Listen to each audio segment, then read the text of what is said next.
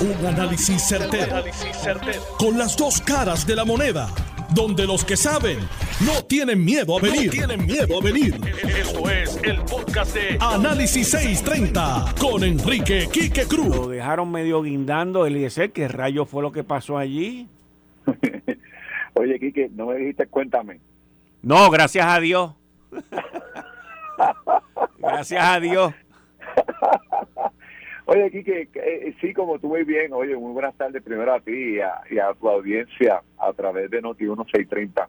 Mira, Kike, unas cosas de las que a veces uno se sorprende. Una conferencia. No me diga que se cayó la llamada.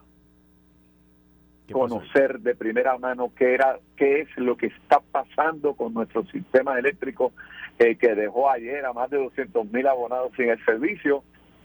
Se comienza en inglés y ahí es que comienza todo. Hubo un salto afuera, eh, porque una de nuestras compañeras periodistas le exige que, ¿por qué?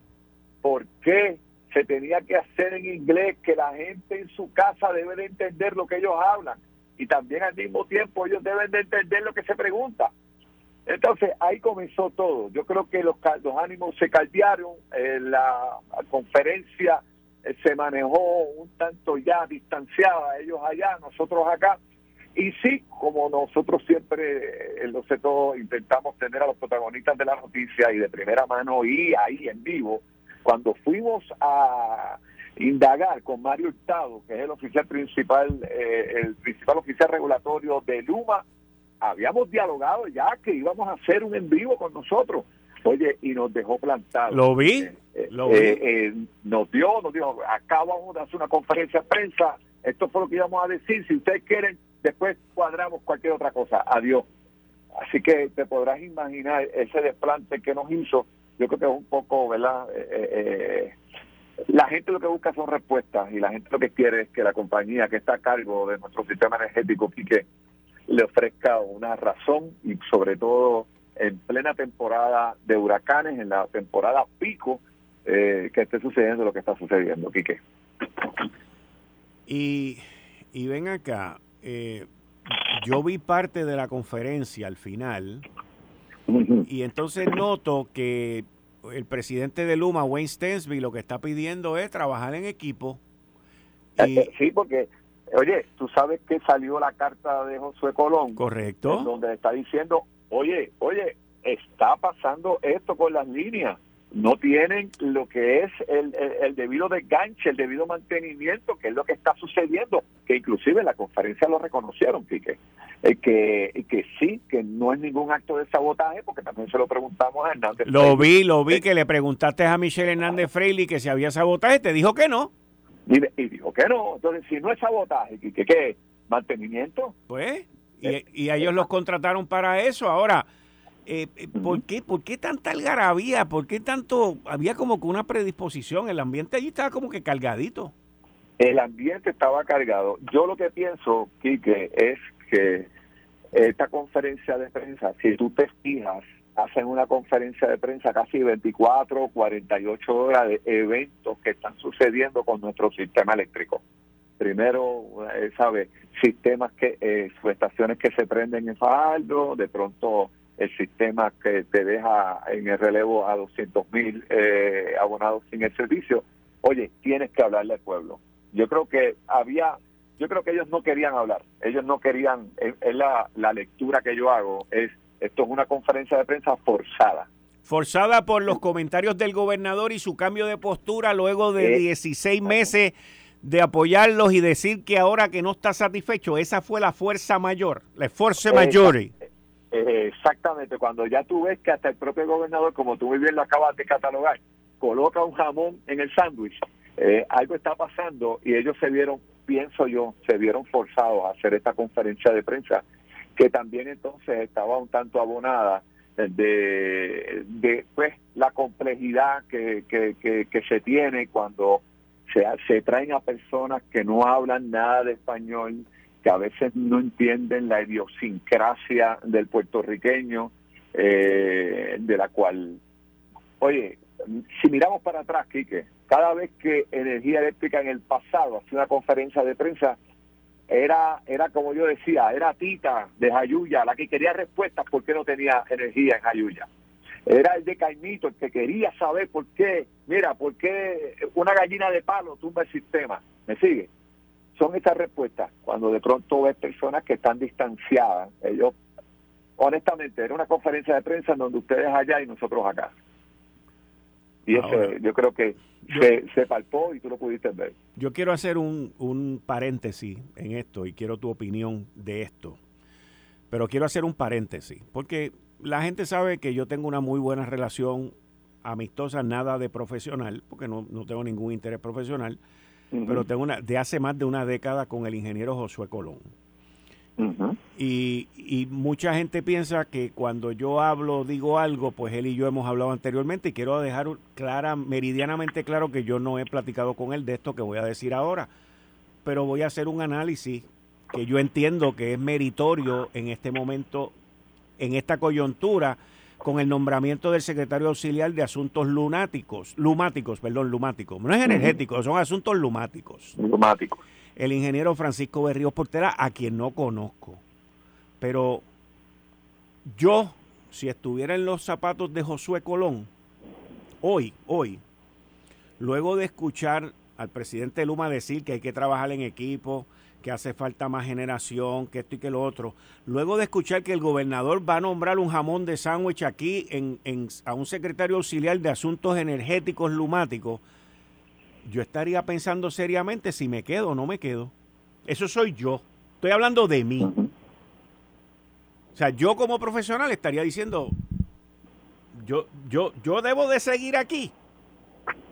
Porque ahora me acaban de nombrar un intermediario más en los problemas que me están causando a mí. Te pregunto yo a ti, aquí las preguntas las hacemos tú y yo, pero yo te pregunto, yo te digo cómo yo me sentiría hoy ¿Y qué tú crees? ¿Tú crees que él se va a quedar? O sea, que él va a seguir en esto. Eh, eh, es, bien interesante, Quique, porque tú y yo habíamos conversado en el pasado de sobre las posibilidades que se tienen con el contrato de Luma. Y yo en un momento dado vi al representante Luis Raúl, que es a quien ha estado trabajando este tema, de la, ¿verdad? Bien dirigente, eh, bien dirigentemente en los últimos, en los últimos meses, que él decía que Navy volver a la autoridad sería imposible. No, no, ya eso está descartado y eso está descartado por todo el mundo y eso lo saben, o sea, eso lo sabe todo el mundo, no vamos a volver a lo mismo. Eh, sí, sí, pero pero claro, es que si, si tenemos un antecedente, Quique, compañía de agua, ondeo, se podía volver porque no se quemaron los barcos cuando se hizo la privatización en acueducto. En este caso, al hacer la privatización con Luma, quemaron los barcos. No podemos regresar porque no, no hay. qué? ¿Entiende lo que te quiero decir? Es complicado. Y yo escuché y, y se hablaba de que posiblemente entonces lo que se tenía que hacer era poner al ingeniero Josué Colón a que fuera quien supervisara los trabajos de Luma. Y eso, en un momento dado. Esa es la lógica, eso es lo que diría la lógica, pero hay gente dentro de la administración de Pedro Pierluisi, gente que están alrededor, que no quieren eso porque entienden que Josué Colón es enemigo de Luma. Pero si Josué Colón se siente dentro de la administración que él es el enemigo de Luma, pues entonces, mira, resuelvan ustedes y yo me voy para mi casa. Es que ahí, es, ahí yo concurro contigo y por eso es que yo creo que la contestación a tu pregunta es esa, es esa la que tú acabas de decir.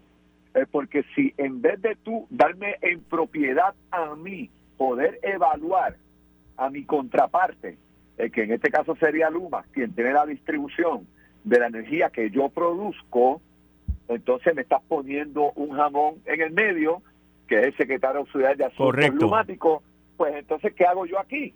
Correcto. Mira, déjame, úneme la llamada, porque tengo aquí a Tomás Torres Placa, que es el, tengo ahí, acabo de unir ahora en la llamada, Eliezer, al, al ingeniero Tomás Torres Placa, que es el representante de los consumidores en la Junta de Gobierno de la Autoridad de Energía Eléctrica, que nos ha estado escuchando. Tomás, buenas tardes, bienvenido y muchas gracias. Saludos, Quique, saludos, Eliezer, saludos a todos los oyentes, radio escucha y consumidores. Tomás, ¿Cómo tú catalogas todo este circo que hemos visto hoy?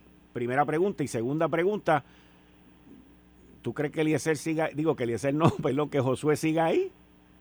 Oye, Quique, tienes, una línea muy buena y, de verdad te, felicito por esa línea porque el gobernador tiene un eh, staff de gente, ¿no? En el Ejecutivo y aunque él no designa al eh, director ejecutivo de la Autoridad de Energía Eléctrica, designa a la mayoría de los miembros de Junta, excepto uno, que es este servidor, que a su vez eh, ¿no? Eh, designan al, al, director ejecutivo. O sea que indirectamente el gobernador designa al director ejecutivo a través de unos miembros de junta que él nombra. Bueno, entonces el gobernador tiene ahora, tiene dos personas y ahora un tercero de quien buscar opinión. Tiene ahora esta persona de, de esta nueva subsecretaría, tiene a la Autoridad de Alianza Público-Privada y a la Autoridad de Energía Eléctrica. Si yo fuera el gobernador, quien más experiencia tiene en estos asuntos es la Autoridad de Energía Eléctrica. Esa es la voz que hay que escuchar. Las otras dos son suplementarias.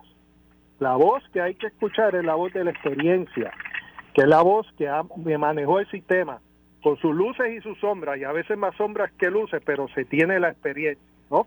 Y esa es la voz que hay que escuchar para ver cómo se brega con este problema que mucha gente ha descartado, y yo he sido bien vocal en esto, cambios en la gerencia. Quique, y tú y yo sabemos que hemos estado en la industria privada toda la vida, que cuando un suplidor no te funciona, especialmente cuando un suplidor de alto rango, o sea, eh, este tipo de compañía, tú pides un cambio en la gerencia y eso aquí se ha descartado totalmente y creo que es algo que amerita discutirse. Tomás, eh, ¿Tú tuviste oportunidad de escuchar o de recibir algún tipo de información sobre la conferencia de Luma hoy y cómo trascendió eso allí? Sí, escuché parte de la conferencia de prensa. En, una eh, vi a Luma muy defensivo, a la defensiva con la prensa. De hecho, tú sabes que la prensa de aquí hace, hace preguntas y hace preguntas fuertes. Pues cuando Luma no podía contestar esa pregunta, decía que era una falta de respeto. ¿Quién decía que era una falta de respeto? ¿La gente de Luma? La gente de Luma, eh, creo que el señor Hurtado, en varias ocasiones mencionó eso. Entonces, yo después eh, hubo otras preguntas más en, esa misma línea y yo como que empecé a ver un colapso en la gerencia de Luma, porque si no pueden trabajar con una conferencia de prensa sencilla, la hacen en inglés, que no se entiende, Después las personas que hablan en español dicen que es una falta de respeto lo que tienen hacia ellos. Pues yo lo que estoy viendo aquí es el comienzo del colapso de esta gerencia que está administrando a Luma. Y, y, el, y Eliezer y, y Tomás, pues parece ser entonces que los de Luma hicieron esa conferencia a prisa, no se prepararon y no esperaban las preguntas. Es que sí que eh, yo pienso, y yo creo que Tomás puede abundar en eso también, es que pienso que ellos tenían que hacer una conferencia de prensa, ellos tenían que hacerla. Yo creo que lo que ha pasado en los últimos días, la reacción de Tatito Hernández, como tú muy bien empezaste el programa indicando, que ya está condicionando a tres puntos el, el contrato de Luma, la designación del secretario auxiliar, ya las palabras del gobernador ya no son un tanto de defensa, porque Oye, ya el tiempo se está acabando, Quique. Ya estamos en el 20. Eh, sí, sí, ya lo que queda. oye, eh, ahorita cortamos el pavo y llega Santa Claus y lo que queda es un año de política. Perfecto, exactamente. Oye, y el gobernador debe de saber cuáles son los puntos principales de discusión para ya, esto ya no es como vuelvo y, y, repito, con Tita en Jayuya, ya es Tita de Jayuya, ya es el de aquel mito, ya es el empresario, ya es el hotelero, ya son el eh, comercio, ya es todo el mundo. Y el gobernador debe de saber que tiene que hacer algo, no puede fungir como abogado de Luma. Tomás Torres Placa, y tú desde el punto de vista como miembro de esa junta de directores y todos los miembros, el presidente de la junta y los demás miembros de la junta de, gobierno de la Autoridad de Energía Eléctrica, ¿cómo ustedes ven estas designaciones y cómo ustedes ven este, estos comportamientos hoy?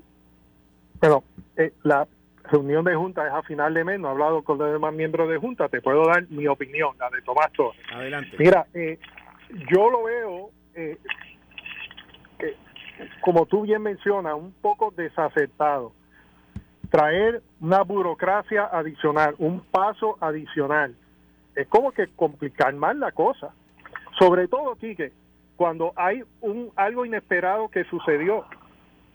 Cuando este contrato se firma, esto es importante que los consumidores y Adelante. la entiendan. Adelante. Cuando este, este contrato se firma, eh, eh, la autoridad no podía firmar un contrato a 15 años porque en aquel momento ya estaba en quiebra, continúa en quiebra, y tú cuando estás en quiebra no, no puedes hacer un acuerdo a largo plazo, obviamente porque en el proceso de salir de quiebra pueden surgir varios, varios temas que te pueden afectar ese contrato. ¿Y cómo se trabajó eso? Se hizo una enmienda al contrato con un acuerdo suplementario con duración de 18 meses, duración, perdón, de 18 meses, a partir del primero de junio del 2021, que fue cuando comenzó Luma en operación.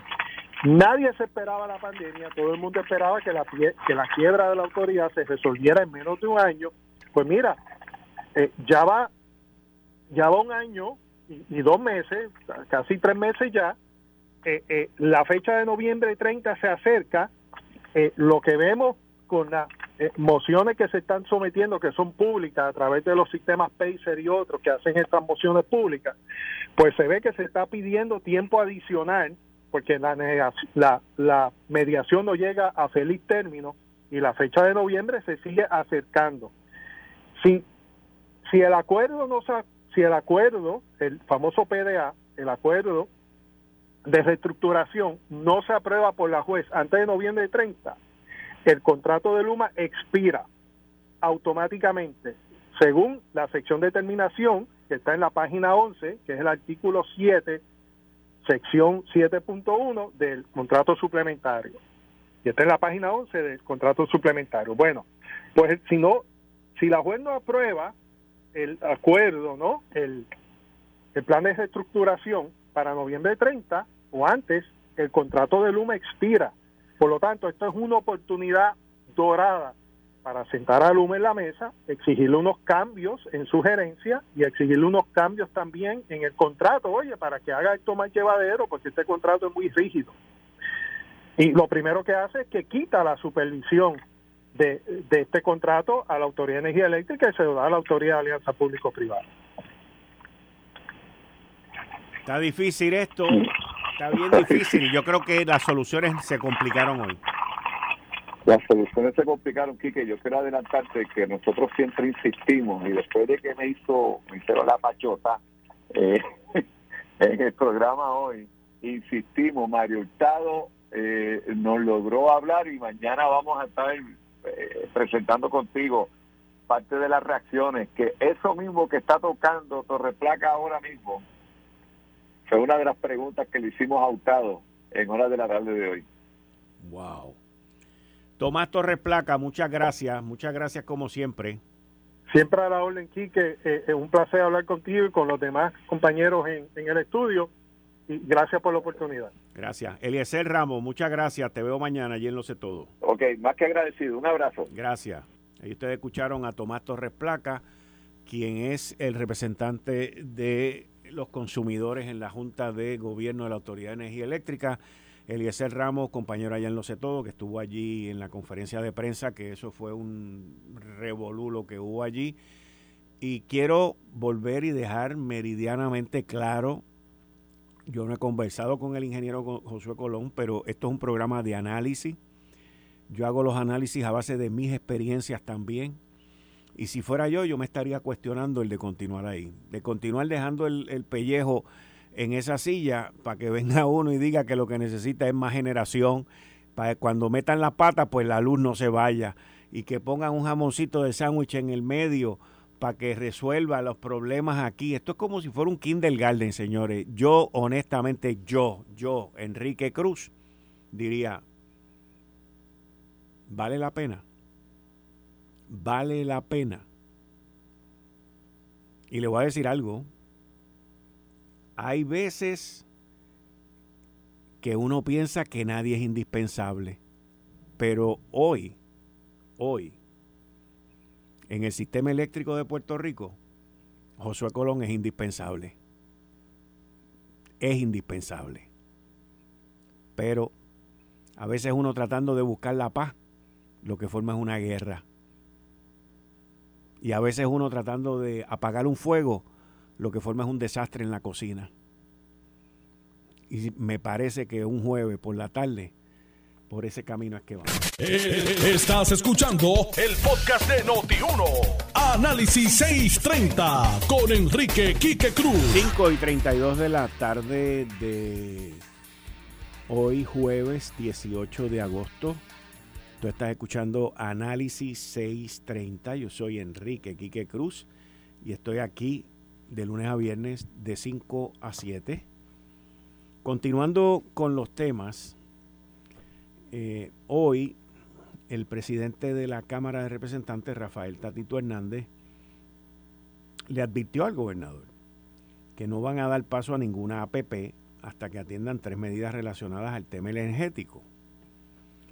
Tan pronto escuché eso, me recordé de el mismo discurso, el mismo pedido, el mismo reclamo por parte de Tatito Hernández en la sesión extraordinaria que se hizo en el verano, en julio, para aprobar el alivio a la luz, los famosos 200 y pico de millones de pesos que le iban a sacar al fondo del seguro del Estado, que al final de la postre salió bien el fondo y, la luz ha ido bajando.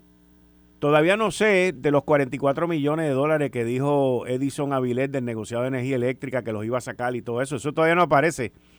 Pero, negociado, yo no soy corto de memoria. Estoy esperando todavía dónde van a salir los 44 millones de pesos eso. Porque no existen.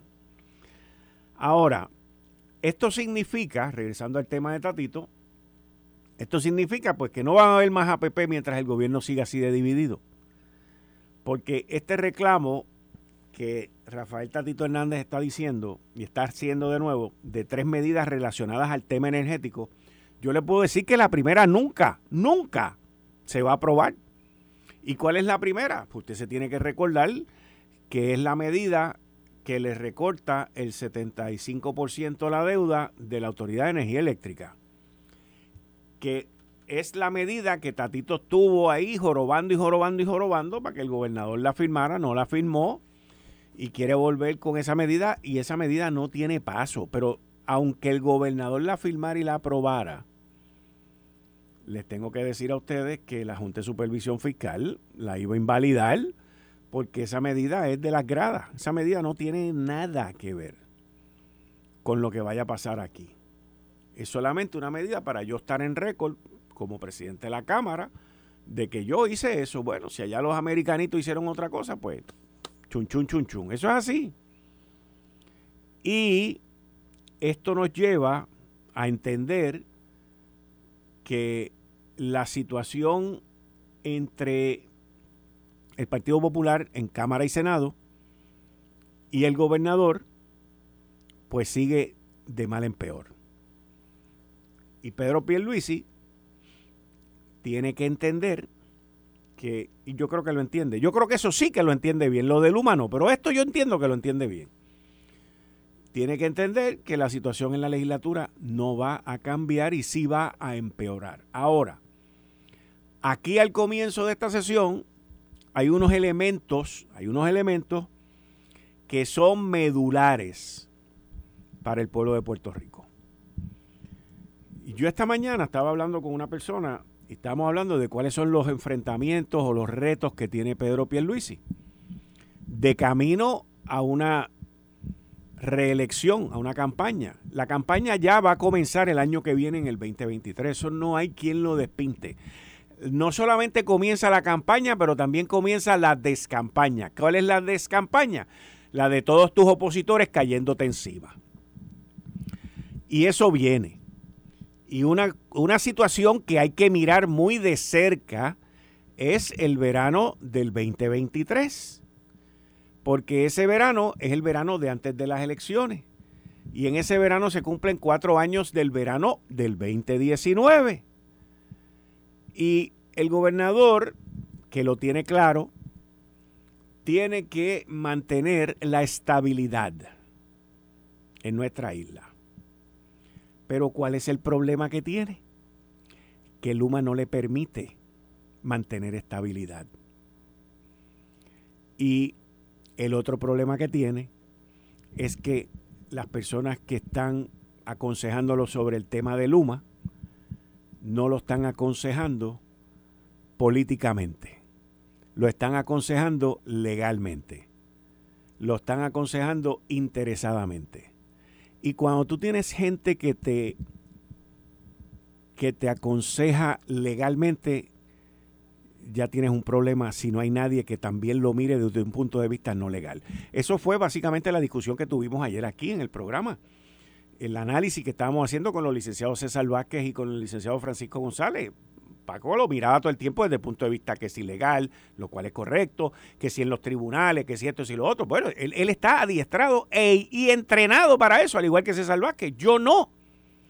Por eso era que yo le decía, es que yo no veo esto desde un punto de vista legal.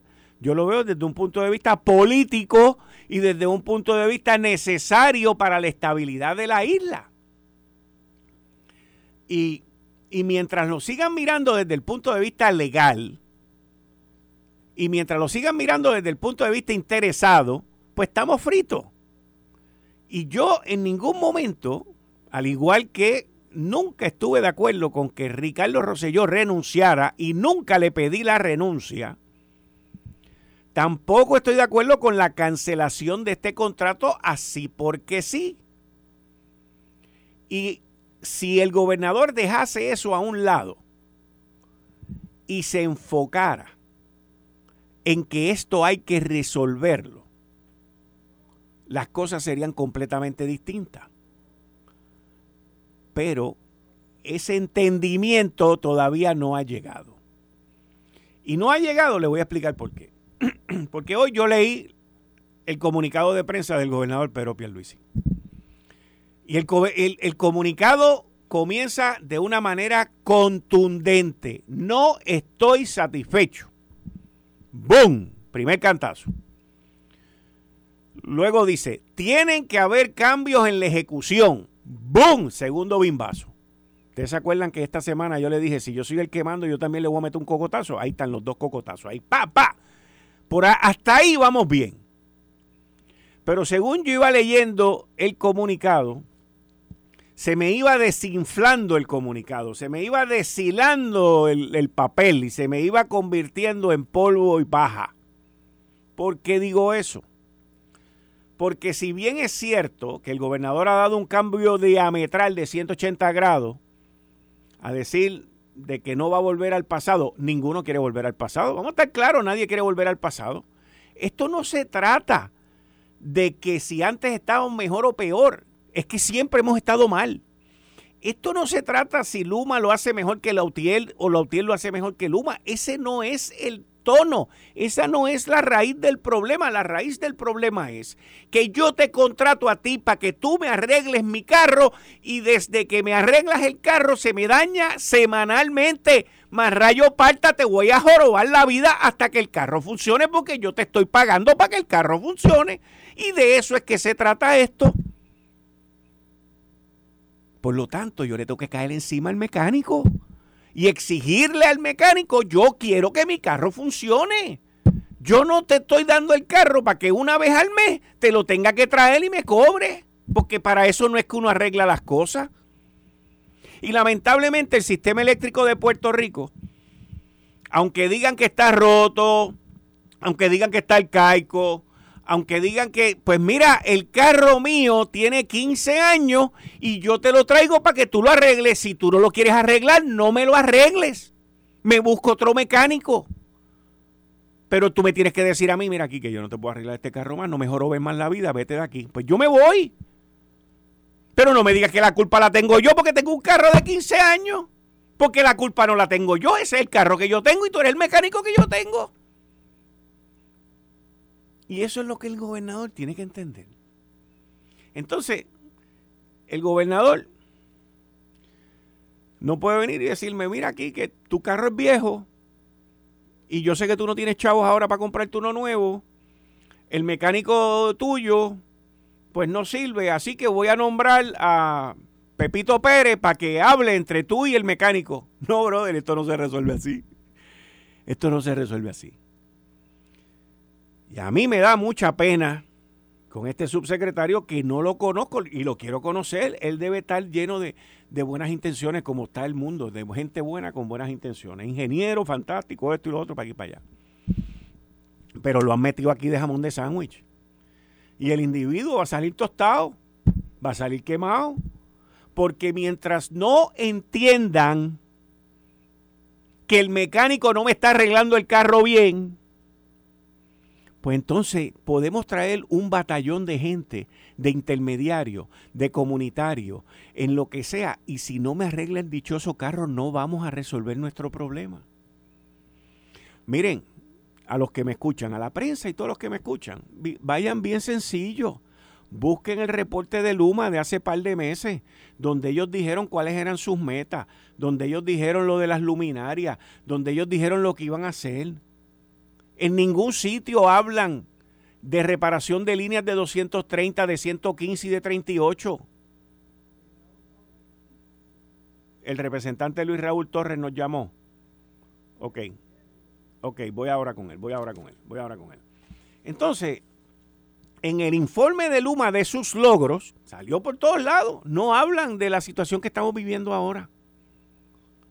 Tiene que haber alguien que le diga, tiene que haber alguien que se siente, que lo escriba, que le exija y que le mande las dichosos notices que nosotros dijimos aquí ayer por primera vez. Nadie había hablado de eso hasta que el licenciado John Mott y yo trajimos el tema. En línea telefónica, el representante Luis Raúl Torres. Buenas tardes. Muy buenas tardes, Quique, y buenas tardes, público que me escucha a través de tu programa. Adelante, representante. ¿Sí me oye, Quique? Saludos. ¿Perdón? Hello. ¿Me están oyendo? Sí. Sí, estás al aire, te están escuchando. Me están escuchando todo Puerto Rico. Sí, pues aquí estoy disponible para contestar tus preguntas y. Bueno, ¿qué tú, qué tú piensas, qué tú piensas de la, de la, de la conferencia de prensa de hoy de la designación de un subsecretario de asiento, de asuntos lumáticos? Mira, aquí que me tengo que reír para no llorar. Eh, todo esta, todo este andamiaje y toda esta espejismo que el gobernador quiere crear al nombrar este, este, nuevo funcionario en Fortaleza. Eh, no cabe duda que viene por la presión que él ha sentido de los distintos sectores del país, eh, tanto los sectores de desarrollo económico como son los industriales, los comerciantes, eh, los empresarios, como también las comunidades en Puerto Rico, la gente, el pueblo en general, que estamos oficiados con, los, la ineficiencia, la ineptitud de la empresa Luma Energy, que ha sido mal supervisada por la Autoridad de Alianza Público-Privada, atiéndose Fermín Fontanes Gómez y Omar Majero, porque Omar Majero es el presidente de la Junta de Gobierno de la Autoridad de Alianza Público-Privada y Fermín Fontanes es el director ejecutivo, y que han sido negligentes en el cumplimiento de su deber de fiscalizar esta alianza público-privada y el gobernador ayer decía que, no había nada malo, que había que, eh, que uno era el contrato más fiscalizado, que todo estaba bien y sin embargo eh, al día de hoy amanece con la creación de esta oficina que alega él que es para fiscalizar, supervisar y coordinar todo lo que tiene que ver con el tema energético en Puerto Rico, como si ya no hubiera un negociado de energía aquí que, que se supone que se encargue por ley de velar por el cumplimiento de la política pública energética de Puerto Rico. ¿Cómo esta eh, creación anormal que están creando en Fortaleza va a ir por encima de lo que disponga el negociado de energía, que es una criatura creada por ley y que es la que tiene que velar por la política pública energética de Puerto Rico? ¿A quién va a supervisar este señor cuando se supone que la autoridad de alianza público-privada es la que tiene la responsabilidad en ley hoy de supervisar y de señalar la, ineficiencia y los incumplimientos de Luma Energy para proteger el bienestar y, el mejor servicio del pueblo de Puerto Rico. Esto es un entuerto, esto es un engaño, esto es una, una distracción que está creando el gobernador para tratar de, de sacar un poco la cabeza del agua que está tragando con la molestia que siente el pueblo de Puerto Rico en general. Sin embargo, las opciones que se le dieron a tiempo de que se le devolviera la supervisión del contrato de Luma a la Junta de Gobierno y a Josué Colón que son los que tienen el expertise y que son los dueños de los activos de la Autoridad de Energía Eléctrica en representación del pueblo de Puerto Rico y que son los recipientes de los 9.500 millones en fondos federales, a ese gobernador no le quiso dar ni una simple mirada. Entonces, el gobernador sigue buscando la forma de entretener al país para darle largas al contrato de 18 meses que tiene Luma que se vence el 30 de noviembre, a ver si se resuelve el problema de el pago de la deuda de energía eléctrica para que entonces pueda entrar en vigencia el contrato de los 15 años de Luma. Esto es, esto es una barbaridad lo que acaba de anunciar. Entonces la conferencia de prensa de Luma es una falta de respeto al país y que esta gente no dan explicaciones, eh, empiezan a decir lo mismo de siempre, que esto es, eh, que la, la, estructura es vieja, que, que aquí hay, están diciendo como que aquí hay eh, la intención del pueblo de Puerto Rico de echarle la culpa a Luma. Pues, pues, pues, si ellos son los que administran el sistema de transmisión y distribución, ellos son los que están sobrecargándole la factura eléctrica a la gente en Puerto Rico. ¿Sabes lo que está llegando factura a la gente de, de 300 a 500 dólares mensuales?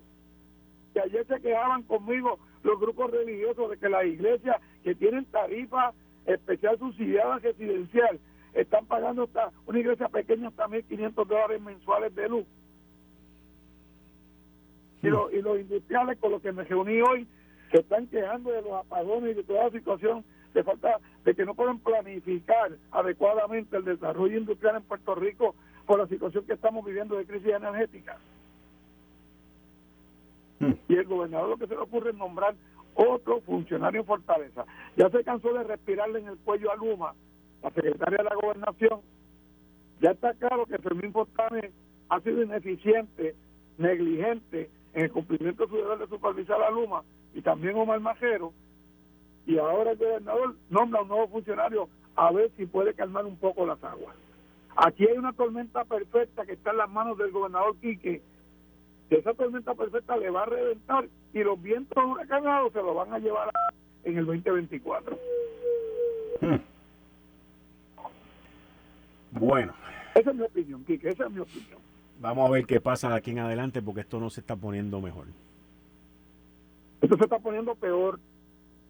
Y, y, lo que no podemos entender es por qué el gobernador defiende con tanta vehemencia ese contrato de Luma cuando él sabe todas las ineficiencias que está cometiendo Luma, los incumplimientos del contrato, la falta de personal, la falta de, ingenieros licenciados, los disturbios que está causando las líneas de transmisión porque no tienen el personal con el conocimiento técnico necesario ni la experiencia, que le hemos demostrado que se han sobregirado eh, en más de 60 millones de dólares que no quisieron rendir su informe de este trimestre al negociado de energía y pidieron un waiver para hacerlo el trimestre que viene porque se volvieron a sobregirar que no le están dando los ahorros que le prometieron a la autoridad de bienes público privado y al pueblo de Puerto Rico y que el gobernador sabiendo todas esas deficiencias con evidencia que se le ha hecho llegar documental lo que sigue defendiendo el contrato y tratando de salvarle la cara a Luma. Bueno, Luis Raúl, seguimos ahí. Muchas gracias. Gracias, Quique. Que Dios bendiga al pueblo de Puerto Rico y que nos ayude a salir de este puerto. Muchas gracias. ustedes escucharon al representante Luis Raúl Torres, eh, que es uno de los representantes eh, ahora independiente, pero del Partido Popular Democrático hasta hace poco, que ha estado eh, haciendo vistas públicas, investigando y dando seguimiento a esto. Miren, hoy Gary Soto, que es el director de operaciones de Luma, advirtió que hay otras líneas de transmisión que podrían dejar de operar en cualquier momento. Hay muchas líneas de transmisión que cruzan del sur al norte y están a través de toda nuestra isla que están en pésimo estado. Y que son líneas que nos pueden dejar sin luz en algún momento. Nosotros quiero lamentablemente recordarle a Luma y, a todo el mundo que estamos en medio de la temporada de huracanes y que en aproximadamente 10 días, 10, 11 días, vamos a entrar en el mes más duro. Y peligroso de la temporada de huracanes, que es el mes de septiembre. Hasta ahora hemos salido bastante bien y como dicen los americanos y los de Luma, no con Wood, dándole tres veces un canto de madera que tengo al lado mío aquí para buena suerte, porque es lo único que nos queda, de que el, clima siga como va, porque nos está lloviendo mucho, las temperaturas han ido bajando y suben y bajan y este tipo de cosas, y eso pues nos ha ayudado a, a que no, a no tener una temporada de huracanes. Yo no soy meteorólogo, por favor, ni nada por el estilo, ni quiero serlo, pero la temporada ha estado bastante tranquilita y no quiero, no quiero dañarla.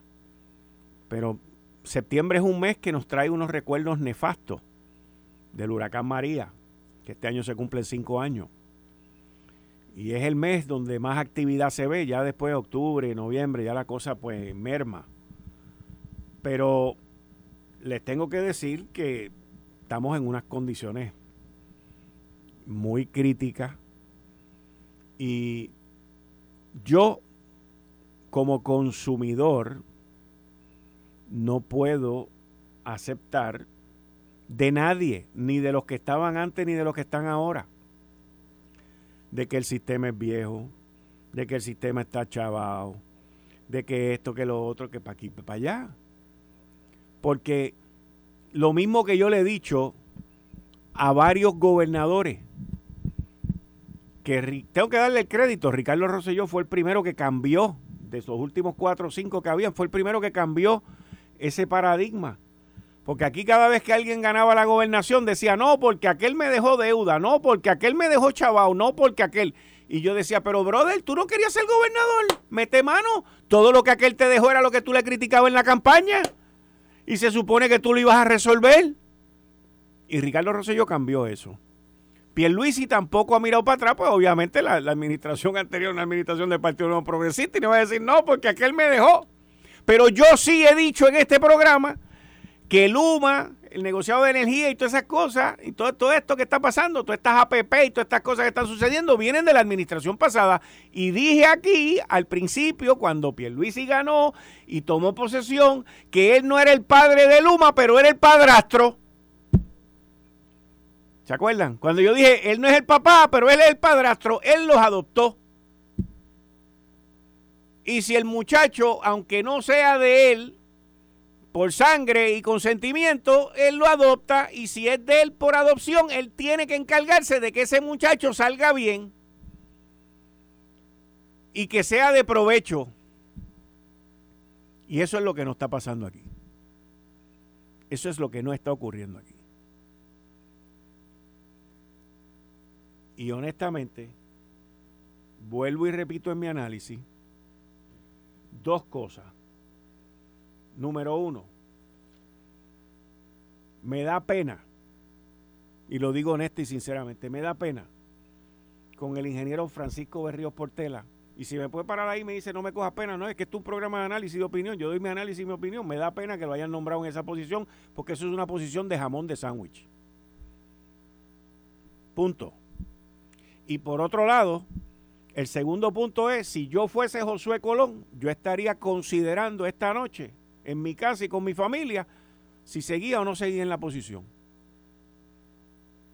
Ante las circunstancias que se están viviendo aquí en términos administrativos y en términos gerenciales. Así de sencillo. Así de sencillo. Y pueden traer al que quieran. Pueden mirar para atrás, búsquenlos, todos en el cementerio y la gran mayoría de ellos responsables del desastre de hoy.